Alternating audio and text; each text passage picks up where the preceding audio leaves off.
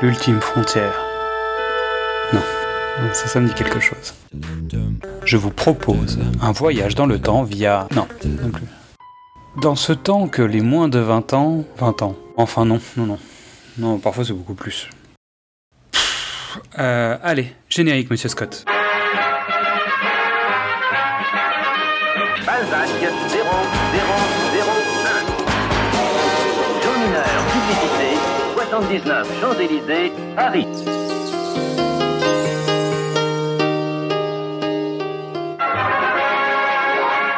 Bienvenue dans Précédemment sur vos écrans, le podcast des équipes de Le Pitch était presque parfait. Je suis Xad et avec mon copilote, mon GPA cinématographique Mystery, nous allons nous vous entraîner dans le passé pour parler d'un film et de son remake, reboot, réinterprétation, préquel, séquel, legacy quel, soft reboot, voire parfois de ses multiples reprises. Il y a des grands films qui traversent le temps et d'autres qui profitent des occasions pour voyager par rebond. Faites vos valises, nous partons en voyage. Cette année, nous continuons notre plongée dans les eaux troubles, au milieu des piranhas. Et c'est parti pour Piranha 2, Les tueurs volants de James Cameron en 1981. The Spawning. The Spawning. Ouais. euh, et comme son nom l'indique, bah, c'est un spawn. ce qui était une appellation à un moment dans mon cinéma personnel.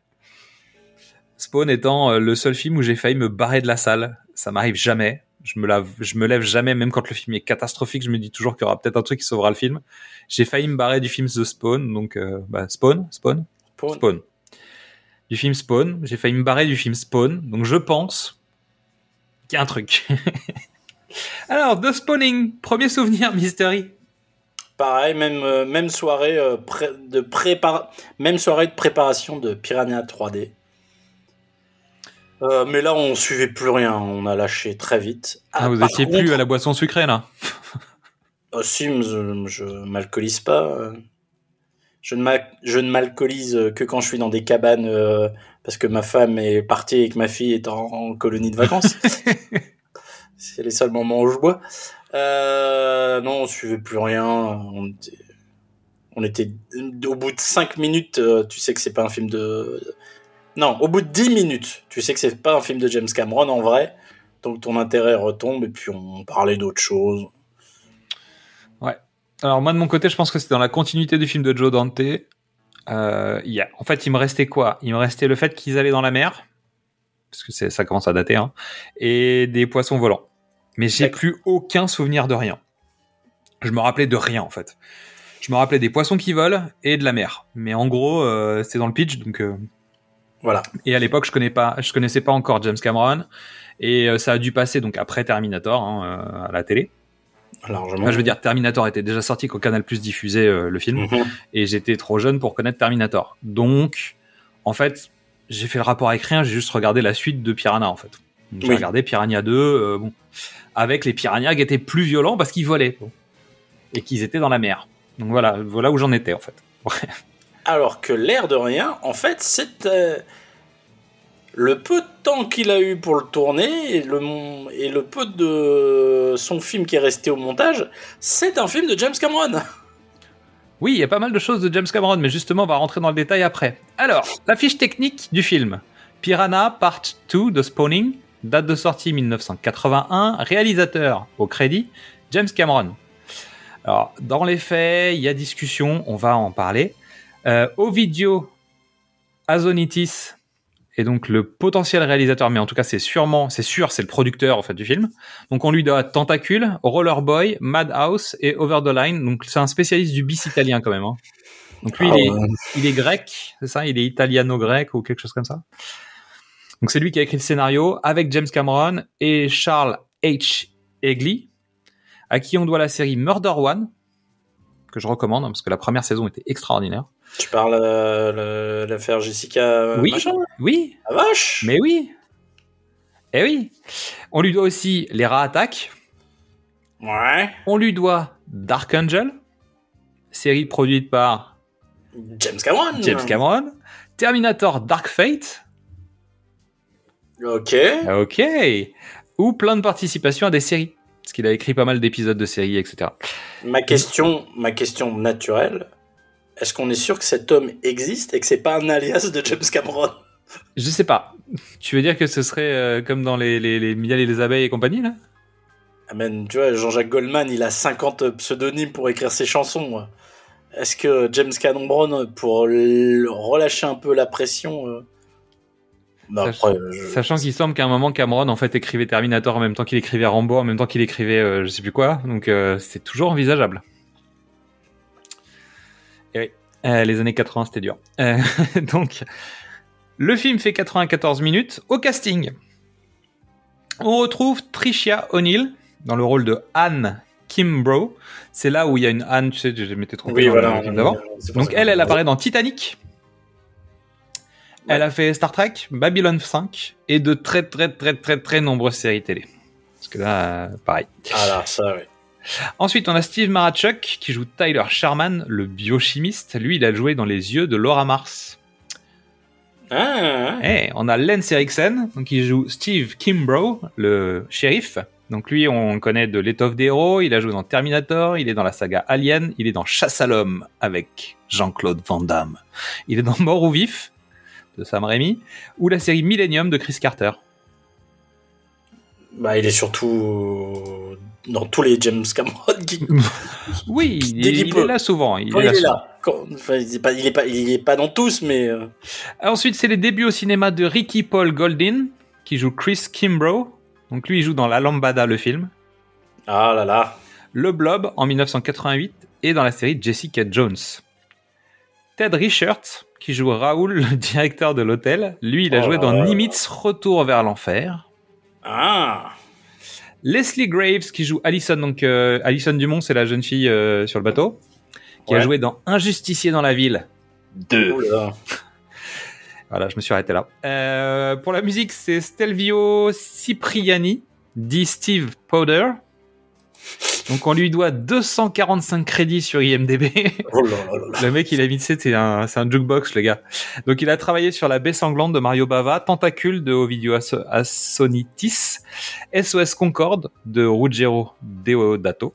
Donc, à nouveau, euh, ciao ciao. Alligator de Sergio Martino. Donc, on est sur du bis italien aussi, pas mal, Ah tu oui, vois, ça, voilà. et du film de genre. Mais euh, donc, la production est une production américaine, italienne, hollandaise. Le film aurait dû être réalisé par Miller Drake, qui s'est fait lourder et James Cameron a pris, sa place à la réalisation.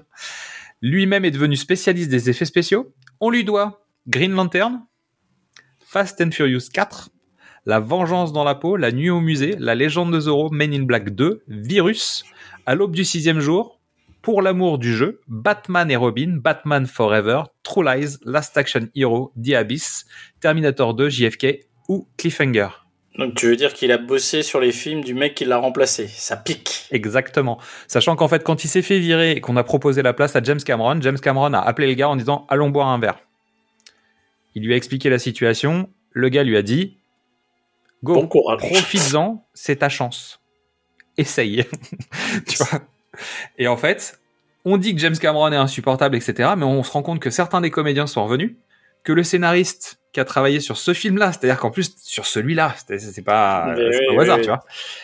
Que le mec qui l'a remplacé à un, en fait, il les a réutilisés plus tard. Donc c'est c'est vraiment dur de travailler avec James Cameron finalement. Donc attention, tout ce qu'on dit là, sur James Cameron, faut prendre des grosses pincettes. Autant Joe Dante, en fait, on sait à peu près où on fout les pieds.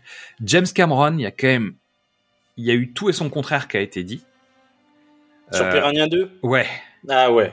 ouais. Ouais. Et il y a masse, il y a masse, masse, masse mythologie liée autour du film, avec toutes les histoires, etc., etc. Donc on va vous donner pas mal de choses. Euh, moi, je me suis inspiré, bah, je me suis pas inspiré, j'ai j'ai lu le livre de, de David euh, Fakrikian qui s'appelle James Cameron, l'Odyssée d'un cinéaste. Et je vais vous lire une citation qui ouvre le livre pour parler de James Cameron. Donc, un réalisateur meurt et va au paradis.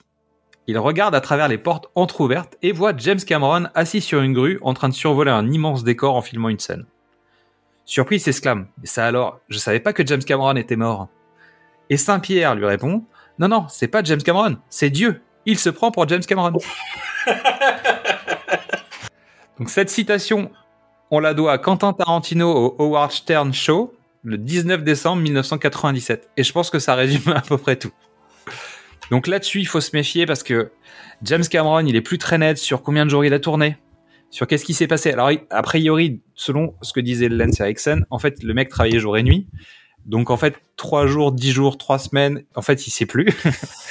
il s'est fait virer du poste de réalisateur pendant le, film. Il est repassé par la petite porte en disant je veux quand même être responsable des effets euh, spéciaux. Donc en fait, euh, il a réussi à reprendre sa place. Il s'est fait virer une deuxième fois. Il dit qu'il n'a pas euh, fait d'infraction pour aller monter le film de nuit. Non, non. quand les non, autres n'étaient pas là. Mais Non, en tout cas, si quelqu'un l'avait fait, Voilà. bah, il l'aurait fait pour voir si déjà ses rushs étaient bons, parce qu'en fait, le, le, le, le producteur ne lui permettait pas de voir ses, ses rushs quotidiens. Le, le producteur l'aurait viré en disant non, mais ce que tu fais, c'est immontable. euh, T'es pas un réalisateur, tu dégages. C'est une des légendes. Et donc, Ce qui donc a traumatisé euh, James Cameron, qui s'est dit merde, en fait, je suis nul, jusqu'à ce qu'il dise attends, attends, j'ai besoin d'être sûr. est-ce que je suis nul ou pas? Et donc, la légende veut que quelqu'un se soit introduit dans le studio de montage À plusieurs en- reprises, la à nuit. Rome, à Rome la nuit. Cameron, ro- mm, évidemment, comme c'est une activité criminelle, Cameron euh, ne peut pas dire que c'est lui. Euh, et il aurait remonté le film, qui aurait été re-remonté ensuite. d'ailleurs. Mais il y a plein de photos de tournage euh, où bah, il était là pendant trois semaines, un mois, donc euh, tu te dis, tu sais, tu ne sais pas. A priori, il aurait tourné. Donc les derniers, les derniers rapports disent que il aurait tourné le film quand même, puisqu'il a été là au moins sur les deux tiers du tournage. Les, les deux premiers tiers du film, c'est lui à la réalisation, intérieur et extérieur. Et Ouais. connaissant la carrière de James Cameron, puisqu'on va, on va en parler un peu plus, les plans sous l'eau, je pense qu'il y en a une partie qui sont à lui. Je veux dire, je vois pas James Cameron pas aller faire de la plongée, donc euh, ça me. Ah, il, est, il, est, il est en scaphandre, on est d'accord. Après, la question c'est est-ce que c'est lui qui fait la scène d'ouverture, par exemple? J'ai un doute, parce que ça lui ressemble pas complètement. Je pense que euh, il a un réalisateur deuxième équipe qui est spécialisé et lui il a il, il est avec lui pour voir ce que ça donne mais c'est pas lui qui réalise. On est Et après, il y a des scènes, euh, clairement, c'est pas lui. C'est-à-dire qu'en fait, on va le voir, il a des marottes. Je l'ai déjà évoqué, hein, puisque j'en ai parlé quand j'avais fait ma pastille sur Avatar. Euh, c'est un réalisateur qui, qui a des gimmicks, euh, qui a des thématiques, qui a des sujets forts qui reviennent. Et là, il y en a un paquet quand même qu'on retrouve. Il y en a un paquet qu'on retrouve et euh, vu qu'on les retrouve longtemps dans le film, tu le fais pas en neuf jours comme la légende veut qu'il ait été viré au bout de neuf jours. En revanche, il y a plein de scènes où en fait, c'est pas sa manière de diriger des comédiens, c'est pas sa manière de réaliser. Tu sens qu'il y y a pas mal de scènes de dialogue où en fait, c'est pas lui. Tu sens que c'est la deuxième équipe, à savoir que la deuxième équipe était en partie gérée par le, le producteur. Oui. Ah, ah, ah, là, je vais pas y arriver en fait. Euh... Assonitis, Assonitis. Sachant que dans un, dans un podcast américain, en fait, les mecs disent le nom de Ovidio Assonitis, tu sais, et ils disent, euh, l'impression que c'est une maladie, parce qu'il y a As. Et donc, en Oh, fait, ils disent, t'avais l'impression que c'était une maladie du cul. Et en fait, pendant tout le podcast, les mecs se tapent des barres à chaque fois qu'ils en parlent, en disant, en fait, t'as l'impression que c'est une maladie vénérienne, tu vois. Euh, c'est une oui. insolitis. Voilà, ça y est, le, tu avais besoin d'un Après le spawn. technique. Voilà. Voilà, as-. Un nationitis. Et, et donc, je pense que ça a été un nationitis pour euh, James Cameron pendant un certain temps. Donc, parlons un petit peu de ce James Cameron. Rapidement, on va pas faire sa carrière, on va, on va aller jusqu'à à peu près là. Et puis après, on, on verra une autre fois, je pense. Bah oui. Donc, l'intérêt de James Cameron, c'est qu'il n'est pas du sérail. Il n'a pas fait d'école de cinéma. Il n'avait pas les moyens de se payer euh, l'université, etc. Donc, comme beaucoup de gamins de son époque, 2001, l'Odyssée de l'espace, ça lui a ouvert des nouveaux horizons. Mais contrairement aux autres, en fait, le film de Kubrick ne l'a pas poussé à écrire des films ou à réaliser des films, mais à comprendre comment techniquement il avait fait le film. Et ça change la donne, c'est-à-dire Ah, que c'est le master geek. c'est ça. Donc, il a fait des petits jobs, il a été mécanicien, conducteur de bus, il s'est occupé de nettoyer des classes d'école, à décoller les chewing-gums sur les tables et ce genre de trucs. Euh, comme il n'avait pas les moyens d'aller à l'université, il a squatté la bibliothèque et il a mangé tout ce qu'il a pu manger. Et principalement la partie technique. Donc pas l'artistique, mais plutôt l'aspect technique. C'est un très bon peintre au départ, parce que sa mère est artiste peintre. Euh, et contrairement à beaucoup, comme c'est la partie technique qui l'a inspiré, il a commencé à réfléchir à tout ça. Mais donc, il faisait des dessins. A priori, il, redessinait des, des comics en fait euh, en mode papier calque, etc. Et son père balançait les trucs. Il avait récupéré les dessins la nuit. Bon. Son père a l'air d'être un peu dur quand même. Et c'est une fratrie. Et donc, son frère est hyper important. Son frère a fait des études d'ingénieur. Et en fait, son frère travaillent avec lui aujourd'hui, encore. Et donc, quand ils travaillent ensemble, il y en a un qui est vraiment lingé et finalement l'autre est l'artiste. Même si à la Oui. base, ils ont quand même des formations tous les deux un peu, un peu de, plus. technique. Il a fait un peu d'études d'ingénieur, mais il n'était pas assez bon en maths. Toujours est-il que euh, il, il va voir Star Wars, donc il a des il a des idées plein la tête, il lit du pulp, il lit de la SF, etc. Donc en fait, il kiffe ça, tu vois. Donc en fait, il, un- il redessine des trucs. euh, C'est un fan de Spider-Man. hein. Avant le Sam Raimi, il s'y attaquer. hein. Exactement. Et il sort de Star Wars. Et là, il dit merde, il y a un mec qui est en train de faire ce que j'ai dans la tête. Alors, plus ou moins, évidemment, quand il en parle, il dit euh, Je suis pas George Lucas, j'avais pas cet univers-là. Mais en fait, tout ce qu'il aurait voulu, qu'il avait en tête, des univers, des machins, il dit Putain, il y a un gars qui est en train de faire ça en vrai. C'est-à-dire qu'il peut le faire. Et donc, le mec plaque son job et dit Je vais bosser dans le ciné. Donc c'est l'époque du financement de courts-métrages par les, les, les, les, les communautés professionnelles parce qu'il y a des ristournes sur les, sur les impôts. Donc il va voir des dentistes et les dentistes lui filent de la thune pour son vrai premier court-métrage euh, qui s'appelle Xenogenesis qui est donc financé par un groupement de dentistes par les aides fiscales. Il doit faire un- une sorte de, de court-métrage trailer pour voir si les mecs investissent plus pour faire un long-métrage. C'est ça le concept. Ouais. Donc c'est une sorte de son Star Wars à lui. Ils louent une caméra 35 mm, mais ils savent pas s'en servir. Donc, Ah, oui. bah oui, parce qu'ils ont pas appris à s'en servir. Donc, comme c'est des ingés, ils ont démonté la caméra pour comprendre comment elle fonctionne. Et ensuite, Bah ils l'ont oui. remontée. Euh, donc, quand ils l'ont ramené euh, chez le loueur, euh, tu vois, ils, ils, ont pas, vrai. ils ont pas eu, ils ont pas osé dire qu'ils savaient pas trop comment ça marchait. Mais bon, ils ont réussi à s'en servir. hein. Le film, bah, il est disponible sur YouTube, donc euh, je vous laisserai aller voir euh, le, le Xenogenesis. On retrouve le méca robot. Euh, Il y, y a déjà des trucs qu'on va retrouver plus tard en fait. C'est-à-dire qu'il y a des bouts qu'on va retrouver dans Aliens, il y a des bouts qu'on va retrouver à gauche à droite. Donc c'est là où je disais, il a des marottes de, de, de, de sujets techniques et pas qu'un peu. Et il y a des, y a des récurrents dans, ce, dans son cinéma. Même, même d'histoire. C'est vrai. Et pour ceux qui ont vu Avatar 2 et qui ont vu les autres films de James Cameron, je pense qu'il n'y a plus de sujet en fait. C'est-à-dire que euh, voilà, tout, tout est là. Donc le film pose beaucoup de choses de son univers. Ça reste pas un très bon film, c'est-à-dire qu'il y a des gens qui lui ont demandé s'il allait le rééditer, etc. Le mec dit bah, pourquoi faire en fait? Je veux dire, à un moment, soyons concrets, on va pas faire ça. Donc le projet s'arrête là. Après, c'est le début des galères, des péripéties dans tous les sens, des disputes familiales, etc. Et il débarque un jour avec son court métrage sous le bras chez Roger Corman. Donc Roger Corman, on en a déjà parlé. Sauf qu'il vient pas se placer en tant que réalisateur, il vient se placer en SFX chef déco, en gros. Et il va se retrouver euh, sur les mercenaires de l'espace dont on a parlé, donc qui est une sorte de remake des 7 mercenaires en version euh, espace.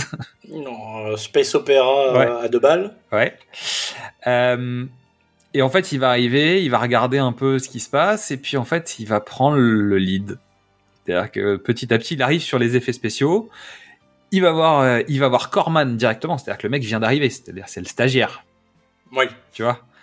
Il va taper au bureau du patron en disant mais c'est quoi cette merde? Le planning c'est de la merde, les décors ils sont pas prêts, tout est pourri, euh, le chef déco il est nul. euh. Et en fait, il démonte tout. Et donc, il dit mais euh, moi je peux vous faire des, des, des, des fonds maquettes et machin et puis des, des, des plans de shoot tu sais de, de fonds euh, on va dire de Mais fonds verts euh, qui sont pas encore des fonds verts mais il dit moi je peux vous monter un stud rapidement euh, je suis un expert du sujet quoi. Sachant qu'il l'a jamais fait. Mais bon peu importe. Donc le mec s'ouvre un bureau qui n'existe pas il prend une salle il dit c'est chez moi donc il met son il met son nom sur la porte euh, limite au post-it tu vois. Euh, et puis petit à petit, en fait, il va faire virer le chef déco. Il va demander le même salaire que le chef déco et Corman dit bah non, euh, tu viens d'arriver, t'es nul, machin, et tu vas pas faire. Et l'autre il dit bah ouais, mais si tu me payes pas le prix, euh, je vais pas te sauver ton film. Donc, on- donc le mec est mort de faim avec euh, les dents qui rayent le parquet quand même a priori, mais il fait le job. C'est-à-dire que la la la productrice l'assistante de Corman va se pointer, il va, lui, il va lui présenter le tournage, etc. Elle va repartir en disant j'ai parlé avec le, le, le chef déco quoi. Et il dit mais c'est pas le chef déco, c'est le mec des SFX, qu'est-ce qu'il fout les gars? Et, elle dit en fait, elle, dit moi-même je me suis jamais rendu compte que euh, il me l'a jamais, il s'est jamais présenté comme chef déco.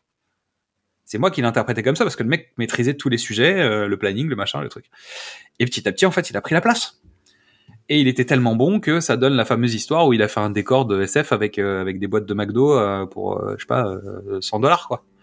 Il t'a fait un vaisseau Euh, spatial. voilà. Bon, bah, voilà, Ouais, c'est le concept. il a fait des couloirs de vaisseaux spatial avec des boîtes euh, De vaisseaux spatiaux, d'un vaisseau, d'un vaisseau spatial, avec des avec boîtes de burgers. kebab. Et c'est sur ce projet-là, donc, euh, qui rencontre un certain James Horner. Donc, Par exemple, ils ont euh, sans doute bossé ensemble plusieurs fois. Euh, Après cette aventure, donc son département FX a besoin de bosser parce que sinon il sait que Roger Corman il va le faire fermer, tu vois. Et donc à une soirée, il discute, puis il rencontre un gars qui s'appelle euh, John Carpenter qui cherche à faire un film in New York 1997. Il me dit mais viens, viens au bureau, tu vois, viens, viens voir les, les studs, on peut vous faire les décors et machin.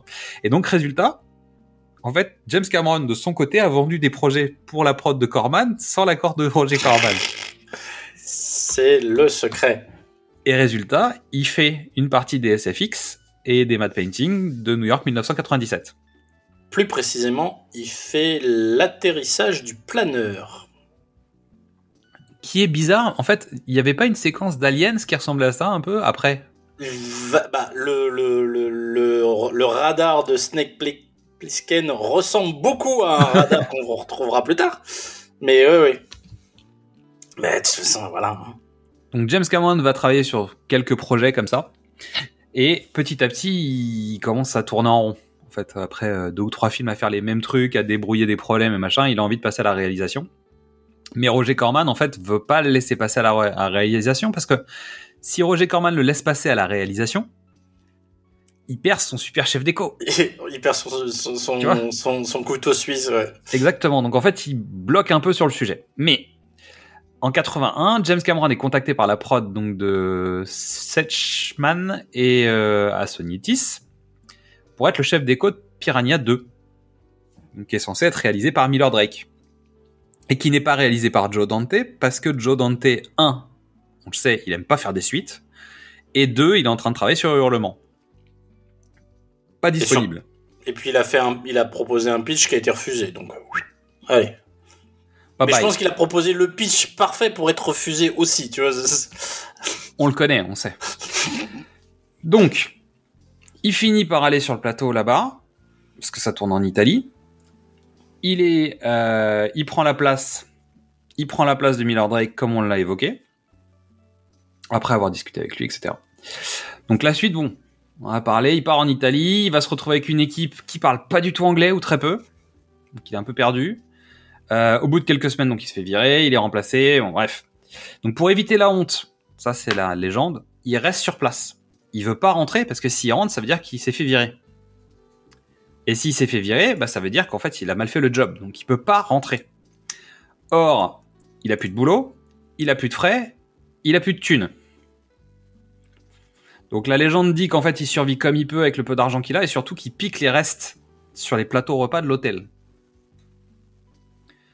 Qu'à un moment il finit par plus ou moins tomber malade, qui se tape une nuit avec euh, une crève de dingo, de la température, etc. Et que c'est à ce moment-là qu'il aurait eu la vision du Terminator. C'est une possibilité. C'est une possibilité. En tout cas, ça raconte une belle histoire. C'est pas mal. Hein Euh, Il y a d'autres versions qui disent que euh, les producteurs qui avaient déjà choisi de pas tourner avec Drake l- seraient venus sur le tournage où il était réalisateur deuxième équipe. Il faisait un plan sur un bras euh, avec des, des verres et euh, Puis les verres, ça bouge pas par les défaut. verres ça bouge pas donc euh, il demande euh, à son chef accessoiriste euh, de faire passer un fil électrique et de la flotte sur les verres puis au moment où il dit action, tu mets le courant, comme ça les verres sont électrocutés, ça bouge, ça les fait, ça les- réveille. Ce qui aurait donné l'idée à, à, Sonatis euh, de dire, eh, voilà l'homme qu'il nous faut. Universal. Alors, la réalité de la production, c'est que Universal a les droits de Piranha 2, qui veulent bien que ça soit fait à l'extérieur, dans là où il fait beau pour pour changer le cadre plutôt que de la rivière euh, avoir la mer. Ok, pourquoi pas, mais on veut un réalisateur. Mais on veut un réalisateur américain. Ça, c'est la légende. Et donc, ils ont choisi euh, Cameron parce que le parce que euh, il collait et que ils avaient décidé de le virer au bout de quelques jours, juste pour lancer le tournage. Et une fois que le tournage était lancé, Universal allait pas revenir en arrière. C'est une possibilité. À, À savoir je- avait tendance à faire venir des jeunes réalisateurs, prendre la thune Oui. et les virer et terminer les films. Alors, c'est une possibilité, hein. mais moi, le, le fait de l'obligation d'avoir un réalisateur américain me pose problème, puisque James Cameron est canadien Les Canadiens américains. Sois, sois sérieux. Hein. Il Alors, bossait déjà sur le territoire. euh. Peut-être qu'il avait la carte de la Ligue. De- de- de- Mais c'est un Canadien, c'est pas un Américain. Donc, euh, Blame cette, Canada. cette histoire est trouée de partout. Elle, euh, elle flotte comme une, une... Elle flotte comme un bateau euh, rongé par la rouille. Je n'y crois pas. Moi, je pense qu'il y a une. bah, on a l'habitude, hein, c'est les fameuses histoires d'Hollywood, quoi. C'est comme ça. Donc, Voilà. euh, après, la question, c'est est-ce que c'est lui qui a réalisé, pas réalisé? Est-ce que c'était prévu, pas prévu? Il y a des choses, c'est une évidence.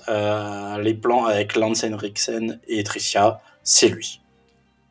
En dehors de ça, euh, les retours, c'est quand même quand tu vois les gens avec qui il a travaillé sur ce film et la suite après, il y en a beaucoup qui reviennent, ce qui veut dire qu'il a forcément travaillé avec eux d'une manière ou d'une autre, ou en tout cas que le contact est suffisamment passé pour que les mecs se disent ce gars est sérieux, il faut qu'on le suive. Euh, il a bossé dur sur ce film comme il l'a fait sur les autres parce qu'a priori c'est un travailleur. Oui. il est malin, il a plein de bonnes idées, etc. Donc pour ceux qui savent pas qui c'est, c'est jamais. Donc c'est le réalisateur de la saga Terminator. C'est lui qui lance la saga Terminator. C'est lui qui lance la saga Avatar. C'est lui qui réalise The Abyss, True Lies, donc qui est un remake Ouais. américain d'un film français qui s'appelle La Totale, Claude Zidi, dont on parlera peut-être un jour parce que c'est typiquement un film précédemment sur vos écrans. Ah bah oui. Il a fait Aliens, donc le deuxième de la saga Alien, et il est aussi le responsable de Titanic. En tant que scénariste, on lui doit Rambo 2, la mission, Strange Days de Catherine Bigelow, Alita Battle Angel, puisqu'il est aussi à la production, et la série Dark Angel. Et en tant que producteur, on lui doit aussi au moins en partie Point Break de Catherine Bigelow ou Solaris de Soderbergh, donc le remake de Solaris. Et Solaris. toute une série de documentaires euh, sous-marins. un petit monsieur dont nous avons parlé aussi pour sa série de documentaires James Cameron, Histoire de la science-fiction, qu'on vous recommande à nouveau.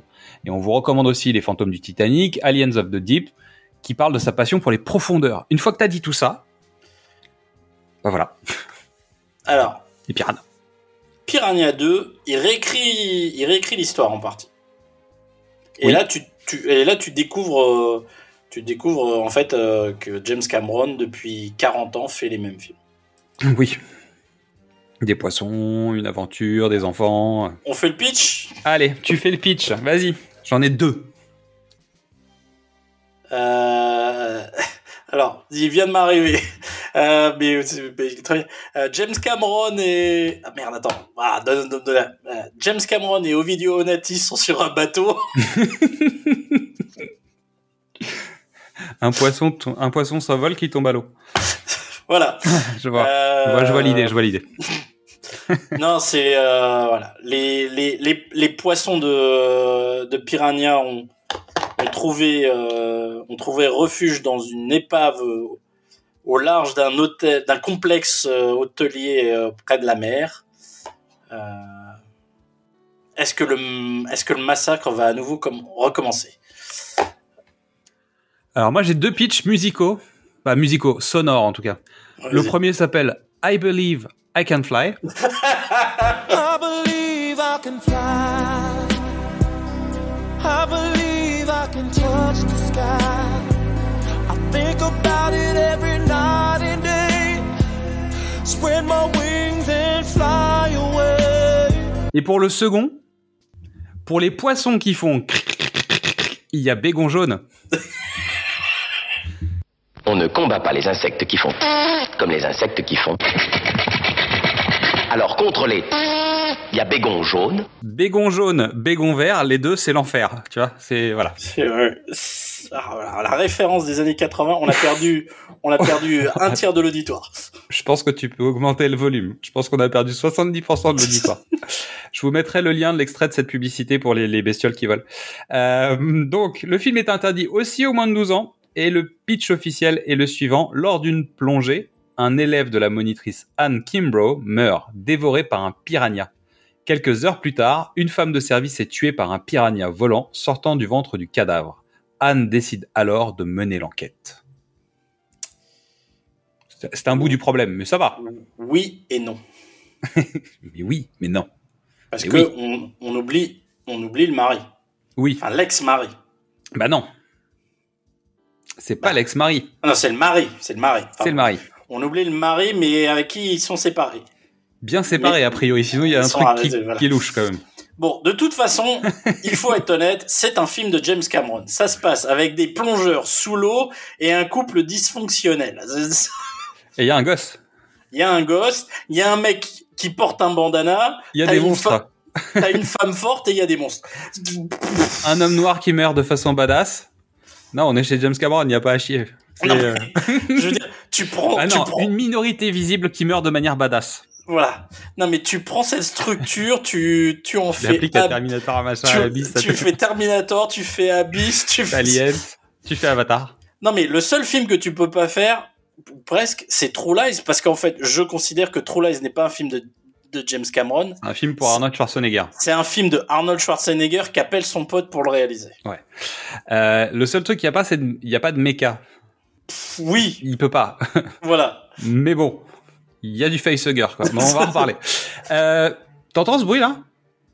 On dirait qu'il va pleuvoir. Attends, attends, je ferme les volets parce que pendant ce temps, on peut passer la bande-annonce de Piranha 2 toujours en anglais, hein, évidemment. Sleek, fierce, savage, deadly. The piranha. For centuries, nature's most ferocious killer. Until now. The new breed is here. Faster, more ferocious, and infinitely more deadly. Piranha 2. Tremendous jaw pressure. It's sheared cleanly through bone in places. It's here. It's alive. And it's multiplying. We spliced in genes from different species to create the ultimate killer organism.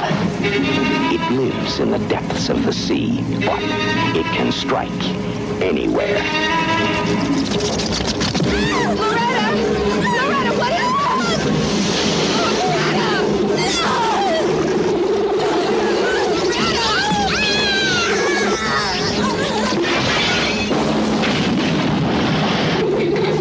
super breed of killer fish that can swim, fly, and attack at any time.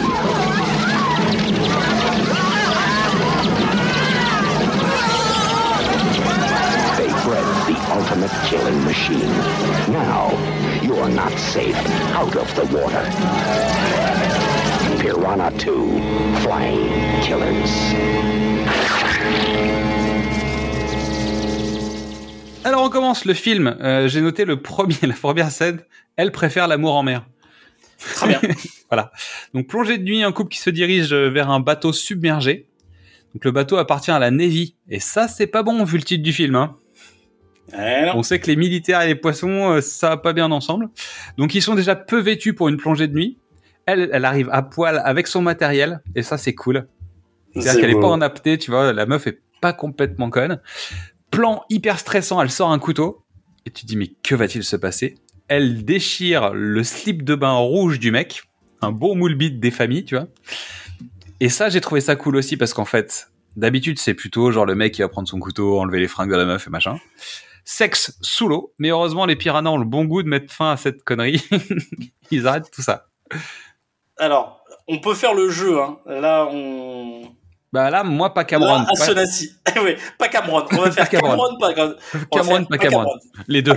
Pas Les deux. Bah déjà, en, en gros, dès que t'as une paire de nichons ou machin, C'est tu pas vois, Cameron. Ça a pas l'air d'être Cameron.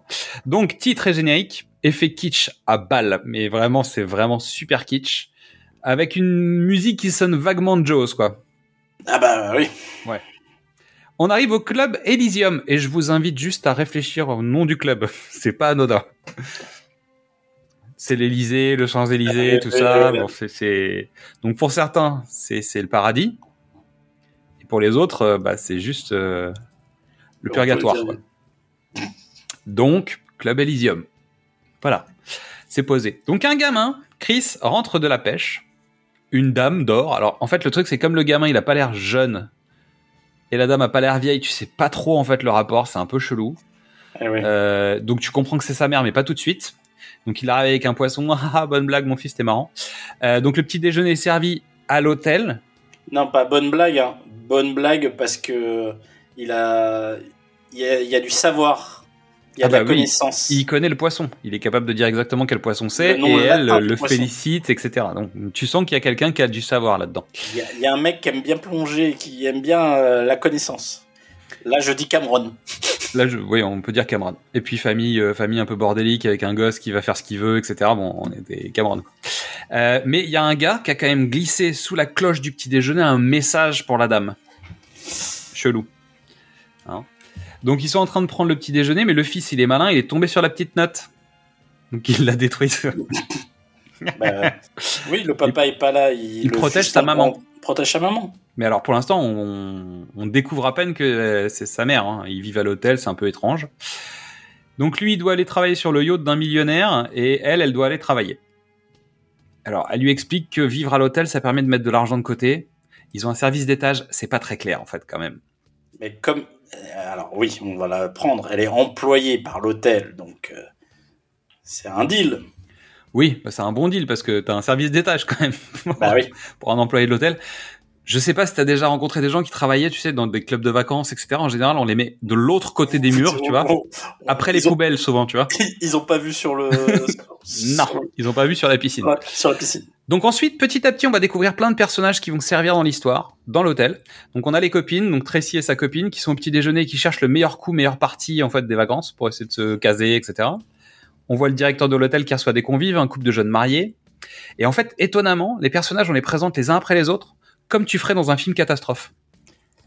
Ah ouais. Tu vois? Il y a la vieille dame libidineuse qui a l'habitude de venir, mais qui branche le, le petit jeune, machin, etc. Et en fait, typiquement, tu présentes les différents types de caractères que tu vas avoir euh, pendant ton film, et c'est ce que tu aurais dans un film catastrophe.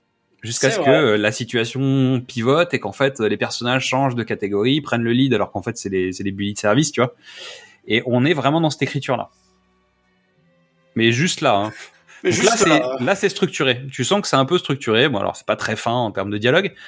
Mais il faut aussi noter qu'il y a forcément des dialogues qui ont peut-être été écrits en italien, retraduits en anglais, joués par des comédiens anglais qui sont eux-mêmes retraduits en italien derrière et puis retraduits en, en anglais. ah, hein, c'est que- possible. attention, hein, c'est peut-être un sacré bordel. Donc le mauvais jeu, le jeu qui sonne faux, etc., c'est peut-être lié au doublage potentiel de comédiens qui se doublent eux-mêmes. Mhm, mhm. Peut-être. Je suis pas sûr. Mais en tout cas, euh, le film il est censé sortir en langue anglaise, mais aussi en italien. Donc peut-être que ça peut expliquer des trucs. Donc on se retrouve dans l'eau, puisqu'on a un, un duo de pêcheurs qui pêchent à la dynamite. Normal. Petite Bah, préparation paiement ou pas? Oh, peut-être. c'est un fusil de Tchekhov. Bah là, c'est une grenade de C'est une Tchekhov. grenade de Tchekhov. Il se faut arrêter par le shérif, donc Steve, qui est Lance Henriksen. Mais il s'avère que c'est son super pote, Gabi, et son fils. Donc, euh, Oh, bah, il le laisse ça partir en ricanant entre hommes, tu vois, on fait des blagues. Donc pendant ce temps-là, Chris euh, débarque sur le bateau de Monsieur Dumont. Monsieur Dumont lui présente sa fille Allison.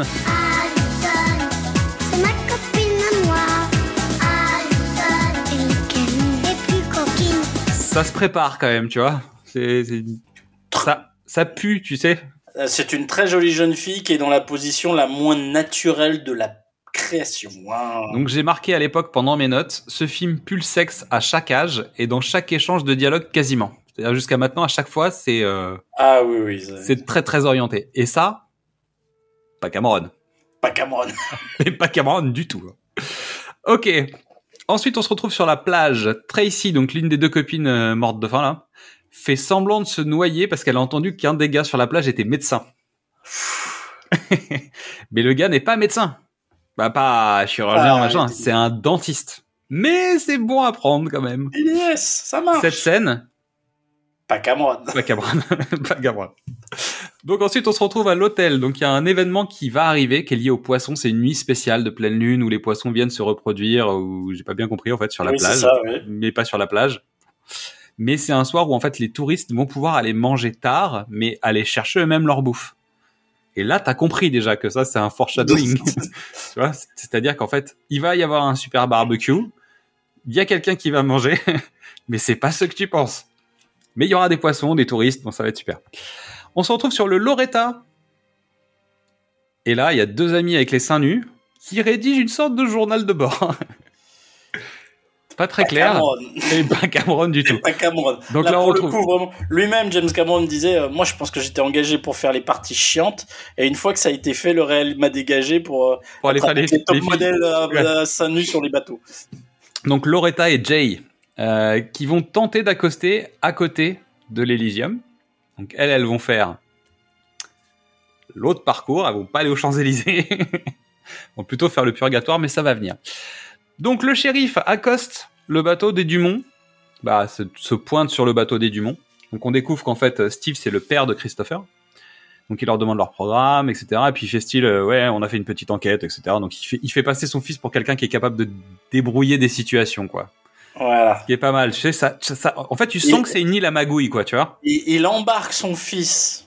En fait, il, il, il monte sur le bateau, il, entre guillemets, arrête son fils sans dire que, voilà. Et puis, il part sur le bateau avec lui. Et, et, bon, papa, discutent, quand est-ce qu'on va à la pêche, tout ça Ils discutent. Tu vois, tu, tu lui mets un petit côté ba- bad boys euh, pour, euh, pour détendre la jeune femme. Et en même temps, tu sens que le shérif, il est clean, mais pas complètement. Mais voilà. Parce que tu vois bien que le mec, bon, il peut magouiller, quoi. Entre l'autorisation à mot couvert de, bon, t'as le droit de continuer à pêcher à la grenade, fais gaffe. Bah, au- à la dynamite, fais gaffe, s'il te plaît, parce que bon, quand même, c'est pas, pas top top, tu vois. Tu sens que bon, il y a quand même un truc, quoi. On retrouve enfin le père et la mère. Et là, tu découvres, ça y est, une vraie discussion père-mère, tu vois. Et c'était pas arrivé jusqu'à maintenant. Donc, ils se parlent quelques banalités. Euh, mais il y a un bateau qui a été retrouvé avec personne dedans, le fameux bateau du couple. Et comme c'est elle qui est responsable des sorties en bateau, normalement, il lui demande est-ce que tu es au courant d'où sont ces gens en fait? Est-ce que que t'as des clients qui ont disparu? Exactement. Donc là, anguille sous roche dans un, dans un film de poisson, c'est pas mal. Séquence suivante, exhibe et pique assiette. Donc Jay, l'une des deux copines nudistes, va faire une razzia de bouffe dans la cuisine de l'hôtel. Ça, c'est génial. Euh, Oui, je... Donc à nouveau pas Cameron. Hein. Euh, donc Paul en français, donc Mal en anglais. Le cuistot euh, handicapé mental, on va le dire. Hein. En tout cas, légèrement retardé. Euh, juste un gros gros bonnet. euh. Ouais, ouais, mais tu sais, un peu benet benet quoi. C'est-à-dire qu'on est dans Non, de la mais- comédie farce. euh, Ouais, voilà, on est on est en soi, on est en quoi En 80 On est en 81, donc c'est les années On est- 70 quoi. C'est c'est Porky's, c'est on est on n'est pas dans le finot. Quoi. Non. Donc lui, il va se faire rouler dans la farine par les deux filles parce qu'il va leur préparer un dîner parce qu'elles lui promettent euh, de faire De bien une- s'amuser. un petit dessert. Donc pendant ce temps-là, brief, avant de partir en plongée, donc on découvre donc euh, Anne et la monitrice de plongée. Et on a le fameux Tyler, le mec euh, du matin, qui la ziote avec attention. Et puis à un moment, il prend sa défense. Bon, faut le noter tout de suite, en fait, toutes les femmes dans ce film ont des rôles de merde. hein. C'est-à-dire que il y en a pas une pour relever les autres. Et ça, et ça, bah pas Cameron, mais pas Cameron du tout Ah non non, plus pas Cameron du tout. pas Cameron. Donc ils partent en plongée et ils vont passer un bon moment. Euh, pendant la plongée, il y a un mec qui s'esquive et qui essaye de pénétrer dans le fameux bateau qu'on a vu au début. Lui, il est venu pour ça, hein, ça se sent. Il y a un truc qui est un peu bizarre. Non, il veut vivre des aventures plus intéressantes que juste euh, Tourner autour d'un bateau où ils n'ont pas le droit d'aller. Il veut aller, il veut, il veut faire de la spéléo euh, sous-marine. Oui, mais disons que le mec est venu équipé, il a un fil d'Ariane, etc. Donc euh, il est pas parti euh, pour rien. C'est Ah. ça, hein Il- Non? Ouais, ouais, on est Ouais, d'accord. ça, hein. Euh, tu, tu imagines le collègue de. Je sais pas, mais en tout cas, le mec est quand même parti équipé pour faire la visite d'un bateau. Alors, qu'il Ah. fasse, qu'il fasse de la visite d'un bateau échoué ou euh, qu'il soit là pour aller découvrir quelque chose, peu importe, mais en tout cas, le mec, il est venu avec une idée derrière la tête. C'est Oui. pas pendant la, la sortie qu'il a décidé D'accord. d'y aller, quoi. Euh, donc, elle, elle découvre. Donc, tu, tu sens que les piranhas sont pas loin, hein, euh, évidemment. Euh, tu découvres, elle, elle découvre l'absence du plongeur. Donc, elle repart en arrière, trouve le fil d'Ariane et elle essaye de voir ce qui se passe. D'ailleurs, on filme beaucoup son postérieur, j'ai noté. Oui, oui. C'est pas des gros plans, mais dans l'ensemble, bon, il y a moyen de filmer autrement. et elle tombe sur son cadavre, mais bien cadavérique, hein, bien, bien attaqué quoi. Ah, bien, bien piranhisé. Ils font, ils font du bon boulot. Donc Steve est appelé pour découvrir la situation. Il arrive, il tombe sur sa femme avec Tyler, le tombeur en carton. Parce que le gars, en fait, est quand même euh, déjà un peu bizarre. Et puis, on va, reparler. Donc, le plongeur s'appelle Robert Hayward. Voilà. Euh, donc, le shérif, il imagine un requin, un barracuda, une murène, quelque chose comme ça, quoi. Mais elle, elle dit, non, ça peut pas être ça. Et tu, sens que c'est la spécialiste. Hein Mais. Bah. Et là, Tyler va s'interposer. Tu vois Bah, il est, c'est, Mais l'homme. ce qui est marrant, c'est qu'il est complètement ignoré par les deux. Mais tu sais, le mec se fait ghoster alors qu'il est là, tu vois. C'est assez génial. Donc tu découvres en fait que donc Steve est quand même le mari de Anne. J'ai failli m'étouffer hein, quand j'ai découvert le truc. Ah Parce bah, qu'elle dit pas c'est mon ex-mari, elle dit c'est ouais, mon mari. mari. T'es là genre wow. Trop bizarre. Et t'es Tyler, Ouais. objectivement, tu découvres une nana, il y a son mari, son machin nana, tu continues à faire le relou ou pas? On est d'accord, c'est bizarre, mais Le mari, le mari est shérif, c'est-à-dire le mec est armé quoi. je suis d'accord avec toi, c'est bizarre, mais c'est un film de James Cameron, c'est exactement la même dynamique que dans Abyss. T'as deux, t'as deux formes d'autorité qui sont en couple et qui n'arrivent pas à s'entendre. Ça c'est Cameron. pas. Ça c'est Cameron. C'est Cameron. Ouais. Donc le cuistot et les michetots. Donc il arrive avec son repas. Ah, bah. Elles lui prennent le repas des mains. Elles détachent, elles lui font détacher le bateau. Donc le mec détache le bateau. Puis en fait le bateau commence à se barrer. Elle dit vas-y essaye de sauter, essaye de sauter. Bonne blague. Il tombe à l'eau et il est humilié le le l'attardé. Ça, c'est pas Cameron. Ça c'est pas Cameron. Ça, c'est Christian Fechneck dans les sous, les, les Bidas en folie 3. Ouais bah c'est. Non, mais on est à ce niveau-là de comédie, quoi. Voire, même pas. eh, Attends, Fechner avec les Charlots, il a fait des trucs pas trop dégueulasses. Je crois qu'on est, euh, mon curé euh, avec Paul Prébois, quoi. Donc dur. Ah, c'est terrible. Donc pas Cameron. On se retrouve sur le bateau des Dumont où Allison discute avec Christopher. Et là, on Yeah. sent que euh, ça chauffe un peu. Ça Twilight, Ah bah ouais. Comme on dit chez nous. Alors, on revient. Tyler tente une nouvelle, nouvelle, nouvelle approche. Hein Parce que là, il lui fait la méthode du pied de biche. Il se fait encore recaler, mais après avoir reforcé, elle lâche un peu. Mais finalement, elle l'entraîne au bout de la nuit. Et Direction la morgue. Bon rencard, quoi, tu vois. Donc elle force la porte. Et comme elle force la porte et qu'il est là, en fait, il est complice d'office. C'est-à-dire, c'est euh, bonne soirée, quoi. Mais le mec, il est, il est chaud quand même. Hein. Il est chaud. Il, il a- est- C'est vraiment un putain de Il a- connard. il a le sang-froid. C'est ça.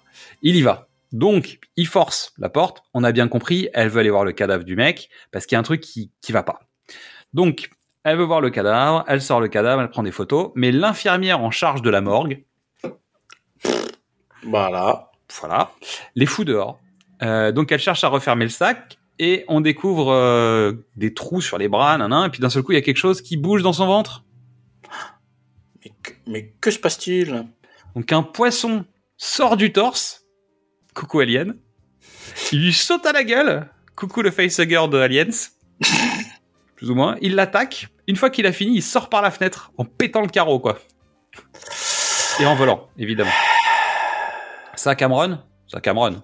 Euh, ça, ça Cameron parce que en plus, euh, il faut le savoir. euh, une des anecdotes de pré-tournage, c'est que quand il arrive, il y a rien qui a été repéré. hein. Rien. Ils Enfin, ont si, juste vaguement, les mecs, ils ont vaguement des Ils ont l'hôtel. Ouais. Donc Cameron fait tout le reste et il, il arrive à négocier un billet pour aller dans la vraie morgue sur l'île.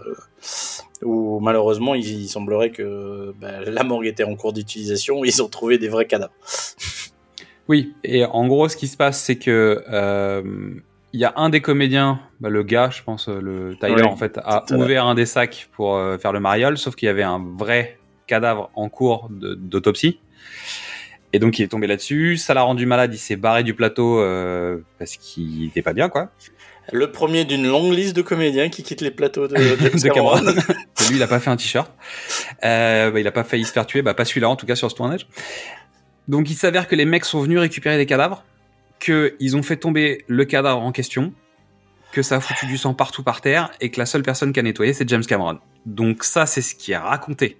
Mais plus on raconte des anecdotes comme ça, plus James Cameron c'est Bernard Lavillier en fait.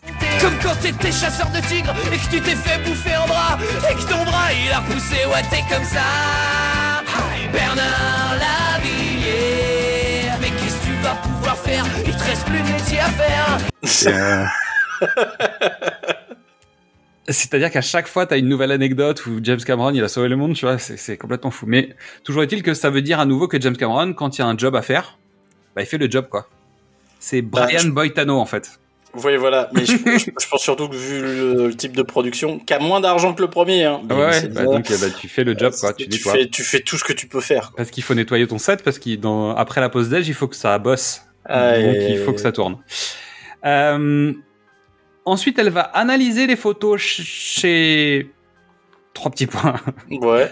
Je- bah, en fait, t'as pas la réponse. Tu t'en fous. C'est-à-dire, ça cut, et d'un seul coup, elle a des photos développées. Bon, bah, Ah, ok. On, on l'a dit, hein, il y a deux montages concurrents euh, avec euh, des gens qui détruisent des roches pour être sûr que ce soit pas monté. Bah, qu'est-ce que tu Non, veux mais là, faire là, on est quasiment dans. Ouais, mais là, ils étaient à table et d'un seul coup, ils sont dehors, tu vois. Ouais, ouais, ouais, non, ça dit marche merde, ils ont l'installé la mauvaise bobine.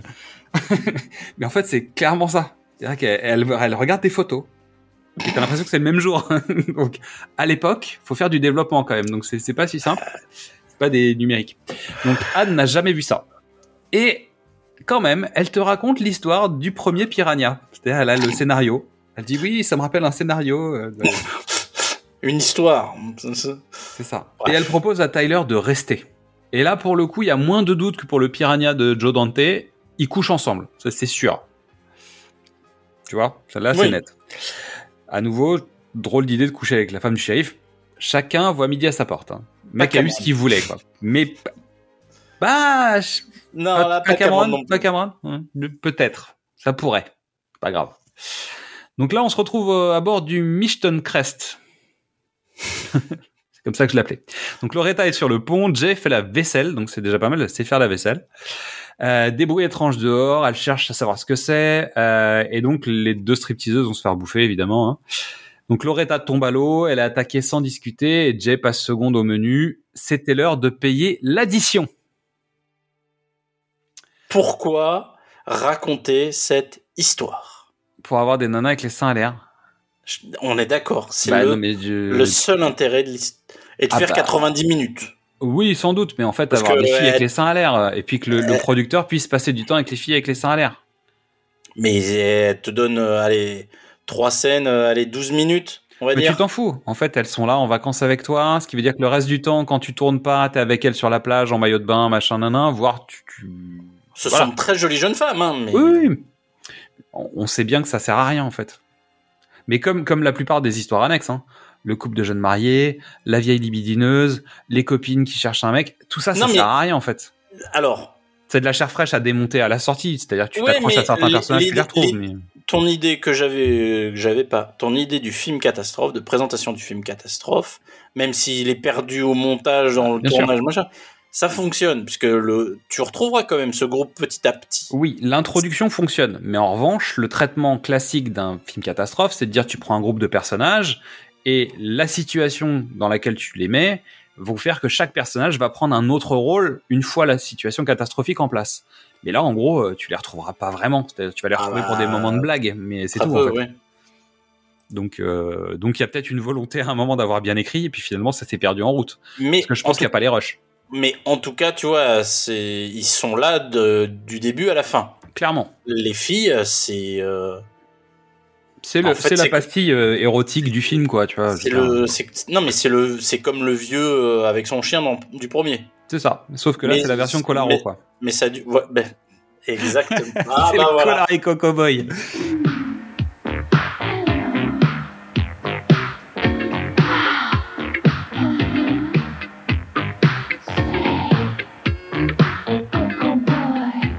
Bon, décide. on va- donc on a perdu, Ah. On a encore perdu Yeah. euh, un tiers de notre audience. Non, à la fin, parce que on- Tu sais pourquoi On va leur expliquer.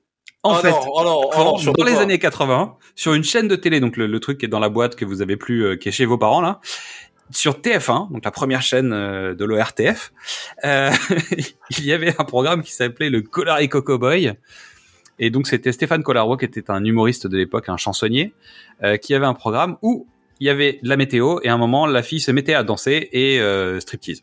Dimanche soir. striptease, ouais. 19h30, 20h, Oh.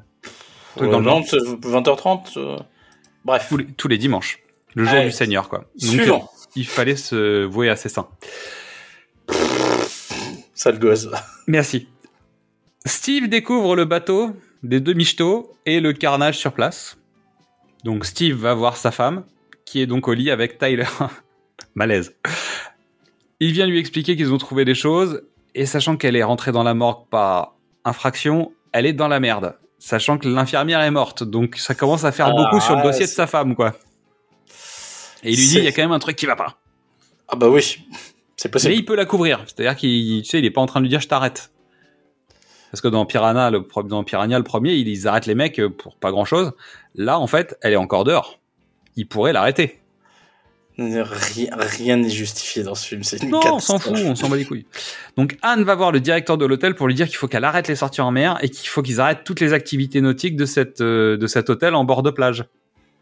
Par résultat, le mec en fait lui dit mais évidemment on va faire ça. Bah alors déjà tu vas commencer par prendre la porte, puis tu vas me rendre la chambre d'hôtel dans laquelle tu, tu vis et puis tu dégages en fait avec tes affaires. Et là, tu découvres que Tyler, c'est un traître motherfucker. Alors, alors, est-ce que c'est un traître? Non. C'est un homme qui a menti sur son identité. Et sur les raisons de sa présence sur place. Oui. Mais pas sur le fait de vouloir la, la pécho.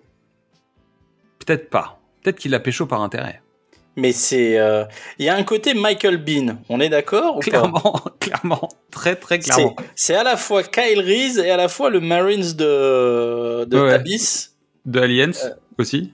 De- C'est le, le mec dangereux, le beau gosse dangereux, Ouais. Qui a peur de mais rien. avec un bon cœur. Exactement, ça marche. Donc c'est un journaliste détective activiste, on sait pas trop en fait. Mais finalement, c'est le scientifique qui est responsable de ce bordel. C'est un scientifique qui, qui sait que il y a des œufs de piranha euh, génétiquement modifiés. Dans le bateau. Et il pense que c'était peut-être le bateau, mais il est pas sûr. Ils ont récupéré trois containers, mais pas le quatrième. Tin, tin, tin, tin. Donc Anne va plonger dans le fameux bateau, équipé d'un harpon. Mais elle a pas de combinaison. Bah non. Et quand t'as vu le dégât des, des- du bordel, bah évidemment tu mets ton plus petit maillot en fait pour aller les voir. En fait, c'est normal. Mais non, mais de toute façon, euh, foutu pour foutu. Non mais quand même, euh, tu vois. Bref. Là, j'ai j'ai indiqué que la musique ressemblait beaucoup au Chevalier du Zodiac et à Nicky Larson. Je sais pas pourquoi. Oh, Il y avait un côté comme ça là. Bref, tant que les piranhas ne parlent pas avec la voix des méchants de Nicky Larson, tout va bien. Oh, Oh, attention, oh. elle vient, elle va nous faire bobo et tout ça. Oh, qu'est-ce que tu fais avec ton harpon? Donc elle tombe sur des piranhas, évidemment. Et au moment où elle lâche ses affaires, Tyler la sauve. Il est fort ce Tyler. Tu vois, je te dis. Le biochimiste. Bon, il a un peu profité d'elle quand même. Mais c'est secret défense et il lui dit la vérité. Donc tu vois, il est sympa quand même. Donc ils ont mis des piranhas avec plein de poissons différents. Et notamment des poissons volants et d'autres qui s'adaptent à leur environnement. Ça. Pourquoi pas l'iguane aussi pendant qu'on y était? Ils ont fait voilà, ça dans, euh, dans- En fait, quand même, on peut dire que Steven Spielberg, il a vu ce film et il s'est dit peut-être que je pourrais faire ça avec des dinosaures, un de ces quatre quand même. Ça pourrait être pas mal. Non, je n'y crois pas. Michael Crichton a écrit un bouquin où il fait ça avec des dinosaures, par exemple. Euh, Est-ce qu'il avait commencé l'écriture? Oui, il avait commencé. Non, Alors, le monde perdu, c'est pas sûr, hein. mais dans, dans le monde perdu, il y a un dinosaure qui, qui change, qui, qui se camoufle Ouais. dans le, le bouquin. Alors, ils l'ont pas fait vraiment. euh, C'est plus l'Indominus, euh, tu vois, qui arrive dans, dans Ouais. Jurassic World. Mais peut-être qu'il y a de ça quand même. Mais bon, si on commence à justifier ça avec Non, Piranha c'est pas 2, on va pas s'en sortir. Donc un hélico survole le bateau des Dumont, qui n'a toujours pas allumé sa radio, alors que Steve avait demandé à Christopher de mettre la radio euh, au début. Donc c'était une préparation paiement euh, qui paye pas vraiment. Mais Christopher s'est barré avec Allison sur le petit bateau. Et Steve n'est oui. pas content du tout. Ah bah non. Très fâché, le papa. Bah, c'est-à-dire que normalement, dans tout mon film d'horreur, tu perds ta virginité, tu perds la vie. Alors, Exactement. Donc là, il se dit merde. ou alors, euh, peut-être qu'il n'y a pas de risque de perte de virginité. En tout cas, Tyler, il a, il a pécho. Je pose ça. Donc à l'hôtel, on prépare la fête. La soirée débute vers minuit avec les poissons qui viennent se reproduire sur la plage et les touristes qui vont les bouffer. Ça, c'est sympa. Bonne soirée. tu fais une hécatombe. Tout va bien. Donc Gabi a appelé Steve. Ses filets ont été bouffés. Les poissons grignotent. C'est pas bon ça. hein. Donc pendant ce temps-là, Anne parle au directeur avec Steve et Gabi, mais le directeur, malgré le fait que le shérif, le spécialiste de la mer et la spécialiste marine lui disent écoute, c'est la merde, il y a des piranhas qui vont manger tout le monde et machin, le mec fait non, mais attendez, on peut pas. Et même quand Steve explique que les poissons volent, bah, en fait le directeur là il dit euh, non, c'est eux qui sont partis, on est en Jamaïque. Mec, on fait un séjour dans un endroit chelou, c'est mort. Gabi, Docteur No, tout ça, non. non, ça marche pas? Tu- Ah si, tu- oui, si, si. Tu vois, le, le personnage, le pêcheur en Jamaïque. Ah, euh, mais- après, le directeur de l'hôtel, c'est de, c'est le maire d'Amine, c'est le maire. Bah c'est oui, non, mais Miller. On est, on est, on, on, est, est, sur dans le. les mêmes archétypes. Exactement. Le fils de Gabi, lui, il a pas eu le même message que son père. Hein. Et Ah, ça, la... c'est un problème quand même. ah, la pire scène du film. Mais Et donc, lui, il se fait défoncer par un oiseau, par un oiseau poisson euh, viandard, là. Puis il se fait attaquer par deux, ils le font tomber à l'eau, et puis bon, bah. Ah, mais c'est, là, c'est là, là, pour moi, c'est le, C'est le début. c'est le début du grand n'importe quoi. Ça y est, c'est le n'importe. d'alarme. Ça, c'est le début. C'est En fait, c'est pour ça que les deux premiers tiers sont plutôt solides. En tout cas, solides. On va pas être euh, si, si gentil. Disons que c'est pas trop le bordel, mais alors là, ça, Ça y est, c'est parti. C'est parti. Donc Christopher fait le lover dans les chutes d'eau avec Allison. Ça, je pense que c'est pas trop Cameron non plus. C'est pas Cameron. Gabi retrouve son fils. Steve demande. attends, Ah, ça peut, ça peut, ça peut, ça peut, ça peut, quoique, hein, ça peut. l'amour dans l'eau, ça peut être Cameron. Oui, peut oui, oui. être le rêve de Cameron, en fait. Le côté lagon bleu, tu vois. Ouais, voilà. Du, du truc, euh, mais c'est vrai que c'est tellement kitsch que je sais pas trop. Donc Gabi retrouve son fils mort. Steve demande à ce qu'on ferme l'hôtel. Donc il a appelé les autorités, on lui envoie une équipe le lendemain, mais en fait le lendemain ça va déjà être trop tard. Et Anne dit mais où est Christopher? Il faut le retrouver absolument. Donc le shérif, en gros il place ses hommes, il se barre Et avec voilà. le matos local et il va chercher son fils quoi, tu vois. Le reste s'en bat les steaks. En même temps c'est très Jaws. Jaws 2 C'est vrai. tu vois. Donc euh, vu que le film est Jaws 2 est sorti déjà, là en fait Jaws 2 a piqué des trucs en partie euh, Piranha- bah, les suites de Jaws vont piquer à Piranha, la Piranha 2 pique à Jaws 2, bah tu vois, je veux dire bon c'est euh, cyclique quoi. Euh, donc Gabi prépare une bonne vieille explosion des familles parce que le gars en fait règle tous ses problèmes à coups de dynamite pour niquer ses fils de pute. Et là on est en fait dans Predator, hein. c'est le début de Avec minute, avec minuteur aussi, hein. Oui, C'est incroyable. oui, c'est génial. Pourquoi? Pourquoi? L'explosif est calé à 6h30. Pourquoi? Réglé comme du papier à musique. Comme dirait Papy fait de la résistance. Donc la fête des poissons va commencer. Ou la phrase est mal sentie. Peut-être que c'est les la poissons f- qui vont commencer la fête. C'est qu'ils vont faire- ouais. Donc Anne est sur le pont. Les piranhas arrivent pour le buffet pendant que les touristes s'y préparent aussi, tu vois. La question c'est qui va arriver le premier au buffet? Comment ça va se passer? Donc Mada Wilson, la, la vieille libidineuse, se fait recaler. Pourquoi? Parce que l'autre copine, la copine de, je sais plus comment ça s'appelle, euh, Taylor ou un truc comme ça, Ouais, c'est ça. À choper aussi. a chopé aussi le, le, le mec qui, qui s'occupe le, bah, le On est d'accord qu'on en a strictement rien à faire. rien. C'est pour ça que je te dis que là, ça c'est vraiment c'est de la comédia euh, bas de gamme quoi. Parce qu'en fait, il manque la musique. Il manque le Ah, point, mais- tu vois, avec les- Le shérif adjoint Aaron est sur la plage. Lui, il se fait dégommer. Il essaye de donner l'alerte et vraiment, il essaye fort, hein, Oui. mais en vain. Et comme Anne n'arrive pas à le joindre, elle se doute qu'il y a un truc louche.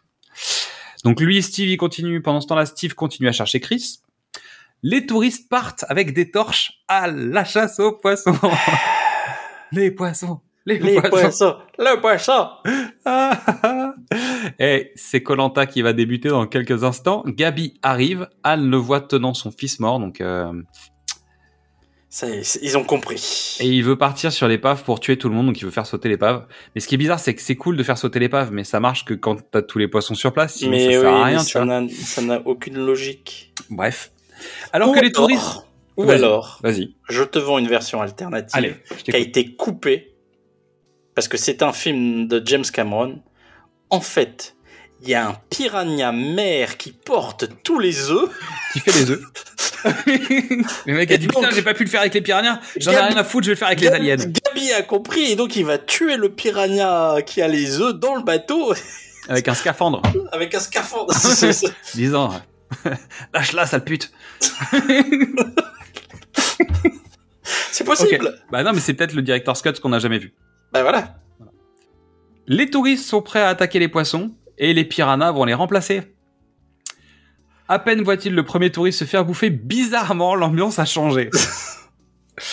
Mais les autres volent. Donc, buffet à volonté pour poissons volants. C'est l'heure. Le- On a déjà vu des images d'archives, des images de poissons volants. Ça existe. Oui, ça existe. Mais ils changent pas de direction en milieu de vol. Là, c'est des chauves-souris, là. c'est des papillons volants, tu vois. C'est des poissons papillons euh, carnivores. Ils sont, Donc- ils, ils sont propulsés par. euh, ah merde, son nom Sur des rails. Non, non, euh, euh, le tueur de Kennedy. oui, d'accord. Euh, C'est, c'est- en fait, c'est des poissons, c'est des poissons euh, de... Merde, comment ça des, s'appelle des Magic, des Magic Des Magic Bullet, Bullet- euh, des Magic Bullet Piranha. Ah, donc, euh, donc c'est des poissons, euh, c'est les, les piranhas de, de ce film ont, ont tué Kennedy aussi, hein, en allant tout droit, euh, ils passent par quatre endroits différents. Ah, là, là, là, là. Donc tous les touristes s'enferment dans l'hôtel. Donc ils voient les vitres où il y a les différentes personnes qui ont essayé de rentrer, qui ont mis du sang partout. Et Gabi, lui, il va faire le vénère, tu vois. Tu sais quoi, ce, ce plan des gens de, de- dans, dans l'hôtel, Bah c'est Romero, hein. non mais c'est Romero, c'est aussi euh, Myst? Oui. C'est Bien un... sûr. Ouais, ouais. Donc il y a quelque chose, il y a une idée, il y a un machin. Il y a envie de faire quelque chose.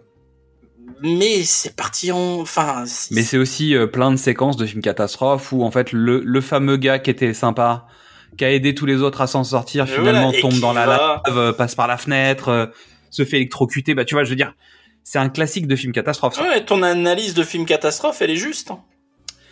Donc, Gabi fait le fou, mais il va se faire démonter. Quand Et même. sous les yeux de tout le monde. C'est-à-dire que Ouais. tout le monde profite de la scène, quoi. C'est génial. Pendant ce temps-là, Steve, toujours en hélicoptère, passe pas très loin du bateau de Chris et d'Allison. Eux, ils sont perdus, mais ils trouvent ça tellement romantique.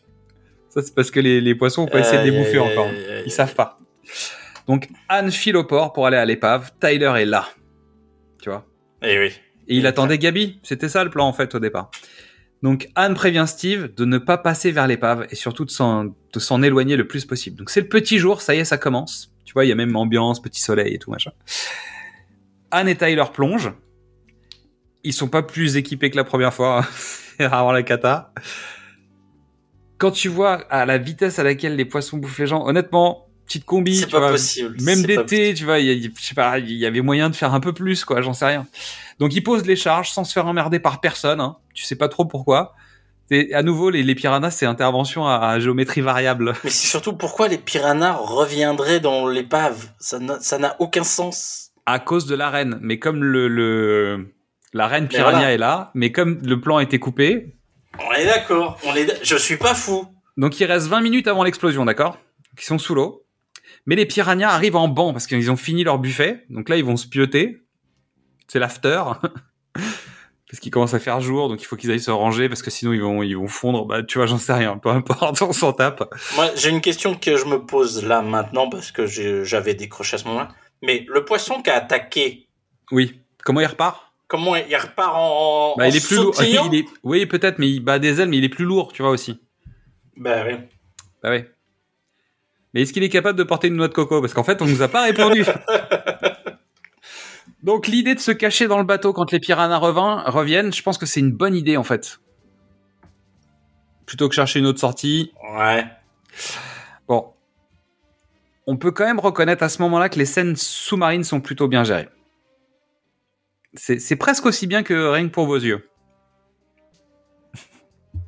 non mais c'est vrai. Oui, oui, oui, oui. Tu vois, ouais, c'est pas... Non, moi je suis, moi je suis arrivé à un niveau de de suspension euh, de, de crédibilité de- officielle. de- voilà, de tu vois le. Non, je je- suspends je- plus rien du tout. Je crois tout, je crois rien. à le disbelief. Le Voilà. disbelief. Fini. Bon, Finissons ce film. Chris et Allison sont enfin repérés à quelques mètres du bateau de Anne, et ça, ça tombe bien. Donc Steve, pour aider son fils, euh, vu qu'il conduit l'hélico mais qu'il peut pas sauver son fils en conduisant l'hélico, bah il va balancer l'hélico dans la flotte en sautant dans l'eau. Ça, le, le pff, truc économique. Roger Corman, ça s'appelle. Il faut toujours une Il faut explosion. une explosion. il faut une scène d'explosion. Il paraît que c'est, c'est, c'est- il paraît que c'est Cameron qui voulait une scène d'explosion. Mais parce qu'il vient de chez Roger Corman. Je suis Mais désolé, oui. hein, mais c'est normal. Donc là, en fait, euh, il faut quand même avouer que Lance Erickson a failli crever. Il s'est pété le bras, il a failli être emporté par le fond parce Ah, qu'il est il- habillé. Ça Donc se voit, il tape, il tape dur, quoi. Et en fait, ses chaussures coulent direct et l'entraînent Bah vers le c'est des fond Santiago. direct. Tu vois Qui, qui saute en- dans l'eau en Santiago. Et l'hélicoptère, en fait, avait servi. Alors, j'espère qu'il avait servi, parce que tout ce que j'ai trouvé, c'était était. Mais était par rapport à aujourd'hui, c'est peut-être à l'époque où il servait à ça. Donc, en fait, à la base, ça servait à surveiller le trafic de drogue.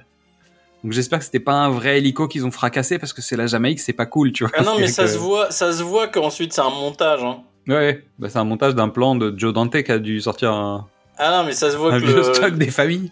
oui, oui, l'hélicoptère qui s'écrase, c'est pour, il n'y a pas tout à fait la même définition, tu vois, le grain, le grain est pas tout à fait le même. Puis c'est pas la même couleur, et puis il fait nuit. Voilà. Puis surtout pour des questions de sécurité, tu, tu Tu fais fais pas un hélicoptère à côté de ton comédien principal. voilà, c'est pas possible. Donc il prend le bateau et récupère les enfants, qui avaient pas du tout besoin de lui, hein, soyons clairs. On est d'accord. Euh, Et, et surtout, comme dans le premier film, c'est-à-dire, c'est pas parce que tu te balances à la flotte que c'est une bonne idée. C'est-à-dire qu'il y a des piranhas normalement. Ouais, mais le gros bateau va plus vite que le petit bateau. Ça, on est d'accord. On Mais peut- disons que comme pour le scientifique du premier, le gamin s'en serait sorti sans que tu, tu On est crèves. d'accord. Donc c'est complètement con. Donc pendant ce temps-là, euh, Anne et Tyler sont coincés. Ils ont les piranhas au cul dans les dans les corridors. Mais est-ce qu'il compte jusqu'à 100 Non, mais est-ce qu'ils ont un détecteur pour savoir s'ils les ont vraiment au cul? Il en arrive de partout Non mais tu sais, on est dans les scènes d'aliens là. Ah bah avec oui. le corridor, les piranhas au cul, machin, nanan. Et que va faire Tyler? À un moment, ils vont être coincés, ils sont dans les conduits, il faut qu'ils enlèvent leur matos pour faire de l'apnée. Et évidemment, Tyler se retrouve coincé, il commence à être attaqué par les poissons, et il va faire quoi? Beau gosse, il va bloquer le passage. Allez, Allez, salut X, allez, c'est parti. vas-y file. Tu sais, que je t'ai- over, man tu sais que je t'aimais pas trop, mais t'es quand même un bon pote. On va crever ensemble. Serre-moi fort et fais-moi un bisou. Bah, c'est Aliens, quoi. Euh, donc, comme c'est l'heure, bah, euh, Steve fonce avec le bateau. Elle, elle attrape l'ancre et elle les suit toujours en apnée.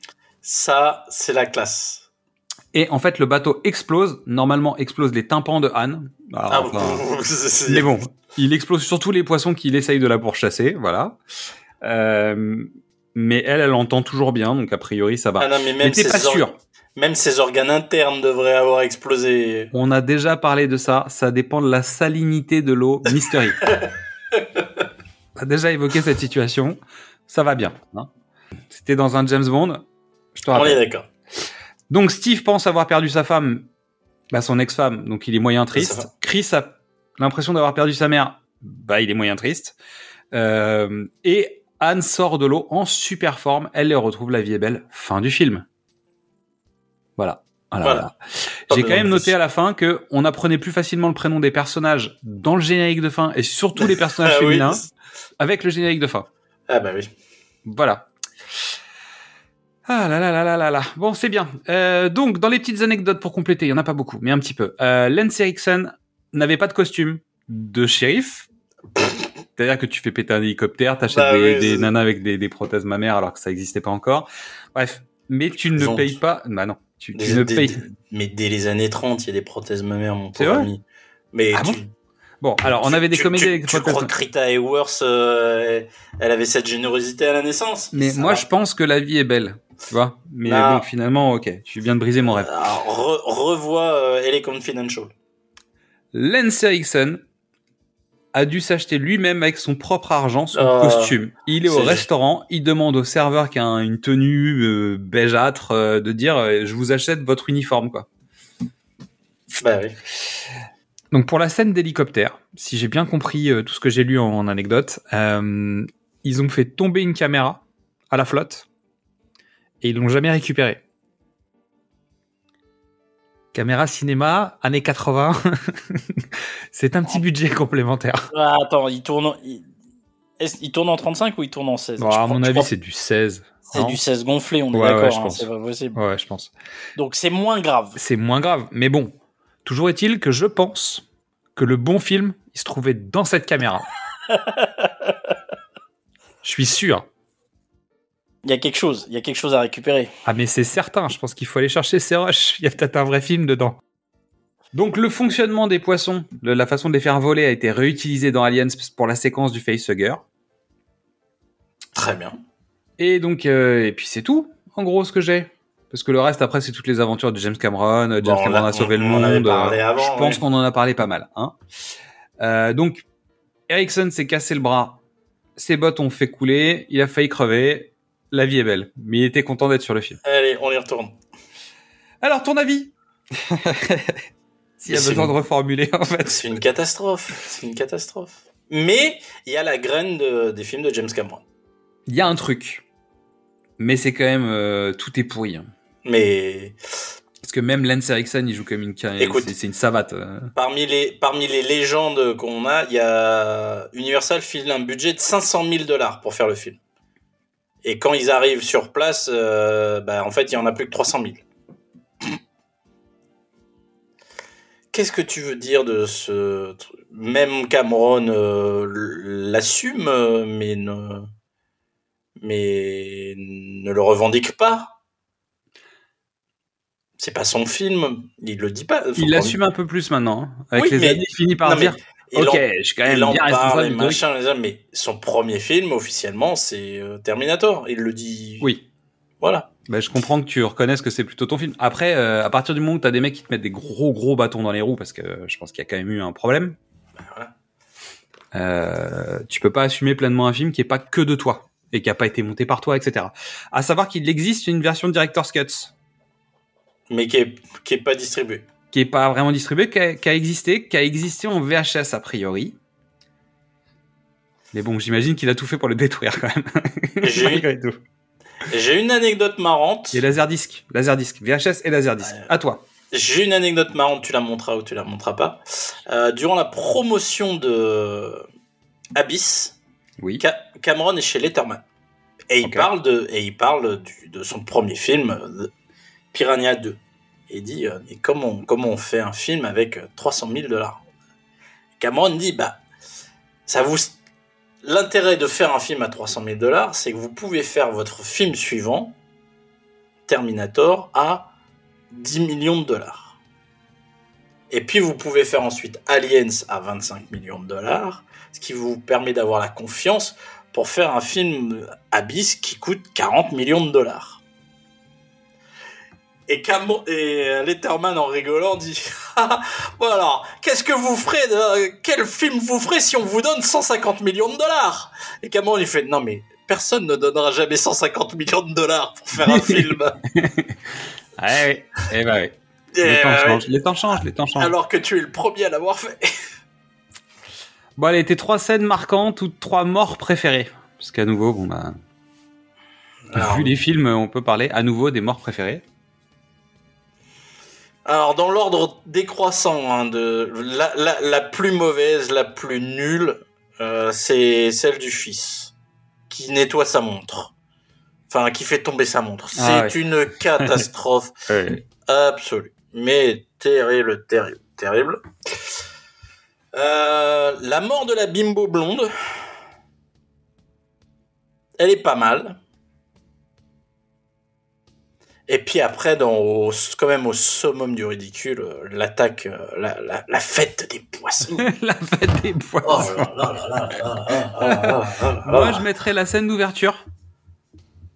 Parce que du cul sous l'eau, moi, je trouve ça cool. C'est-à-dire que, vu, vu ce qu'il voulait faire du film, vu là où il allait être diffusé, vu aussi la situation, parce que je trouve qu'elle est, entre guillemets, originale.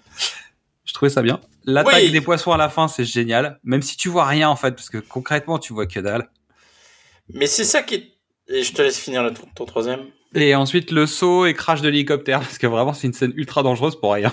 non, mais tu vois, des fois on, on aime bien les mauvais films ouais. parce que c'est rigolo, parce que c'est nul, parce que. Bah mais oui. là, c'est même pas rigolo. Non. C'est nul. c'est juste nul. nul. C'est juste nul. C'est Ouais, c'est terrible. C'est terrible. Alors, donc, pour les histoires de box-office, j'ai pas d'infos. Ah bah, c'est- Qu'est-ce que tu veux Le budget, c'est pas clair. J'ai pas, le- j'ai pas le budget, j'ai pas les, les- le box-office US. Je sais juste qu'il a fait 500 000 entrées en France. Mais jamais il fait 500 000 entrées en Si, France. je pense qu'il fait 500 000 entrées en 40 ans. Parce que c'est le premier film de James Cameron et qu'à chaque fois qu'il ressort, il y a des gens qui vont le voir. En même temps, si le premier fait un, un milli... On avait dit quoi? 1 million, 1 million 160. Non, il fait pas 500 000. Ça me paraît fou. Mais voilà, c'est les infos que j'ai trouvées, donc après, ça vaut ce que ça vaut. Mais euh, je prends tout avec des pincettes, je vous le dis, je fais rien.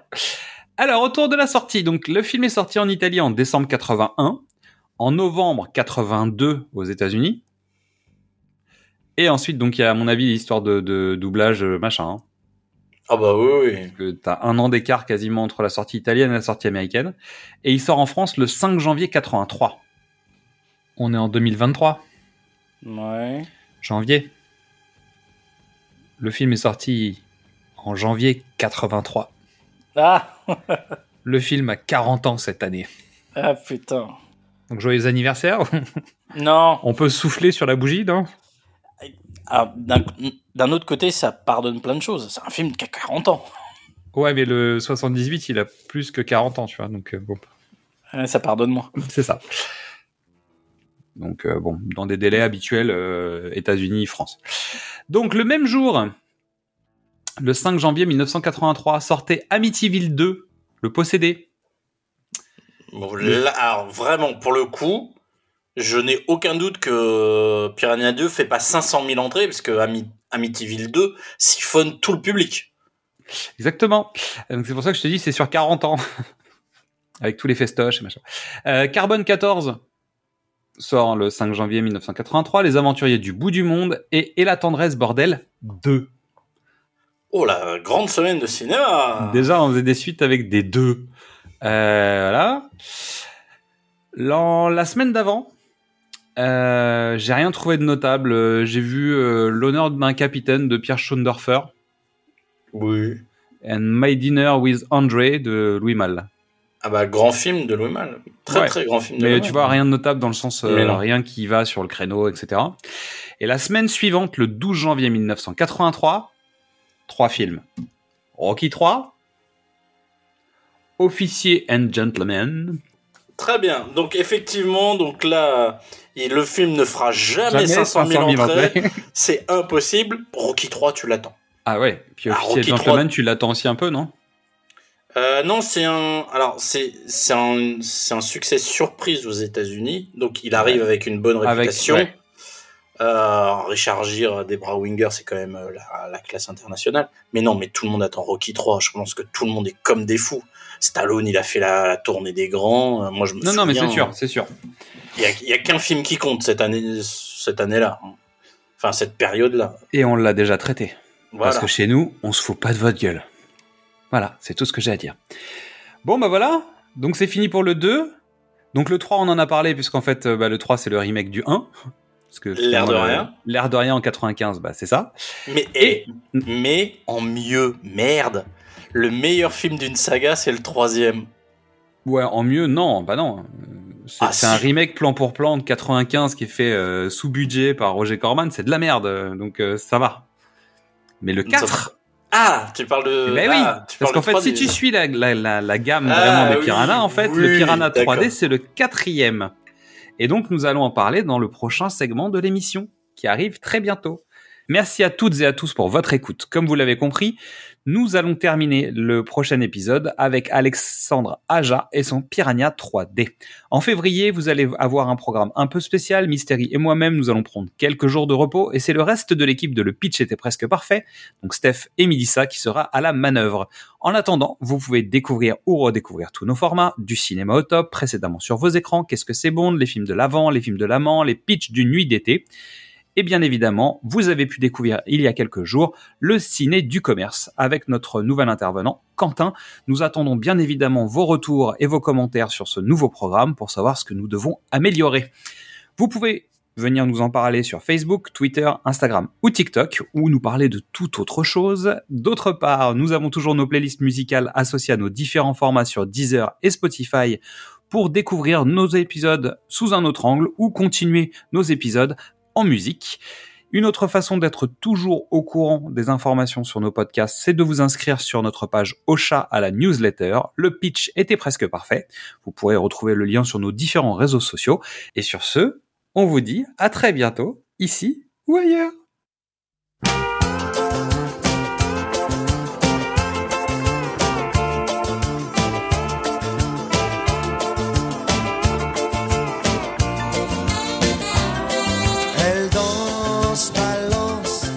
Sur le pont rouillé d'un cargo. Elle aime le vent et tout ce qui porte un drapeau.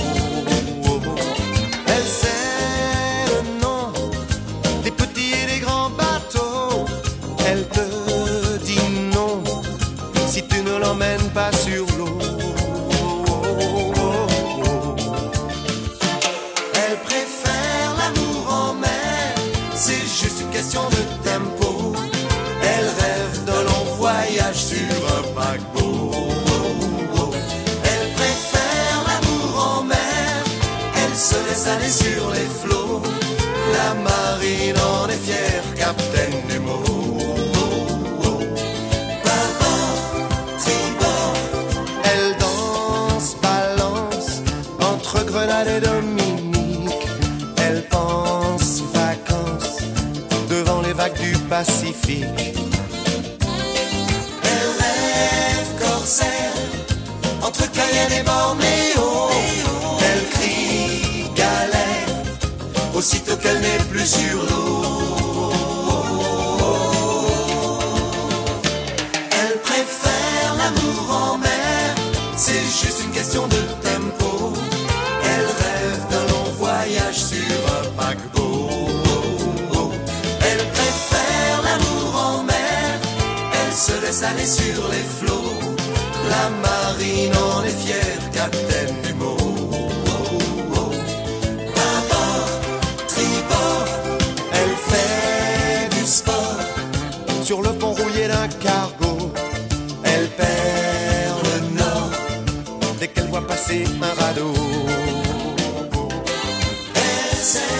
le nom des petits et des grands bateaux? Elle te dit non si tu ne l'emmènes pas sur l'eau.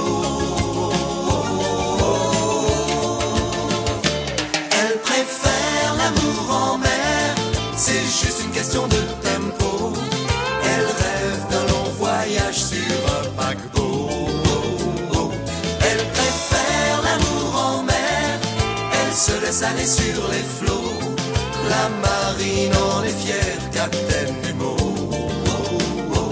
Elle préfère l'amour en mer, elle se laisse aller sur les flots. La marine en est fière.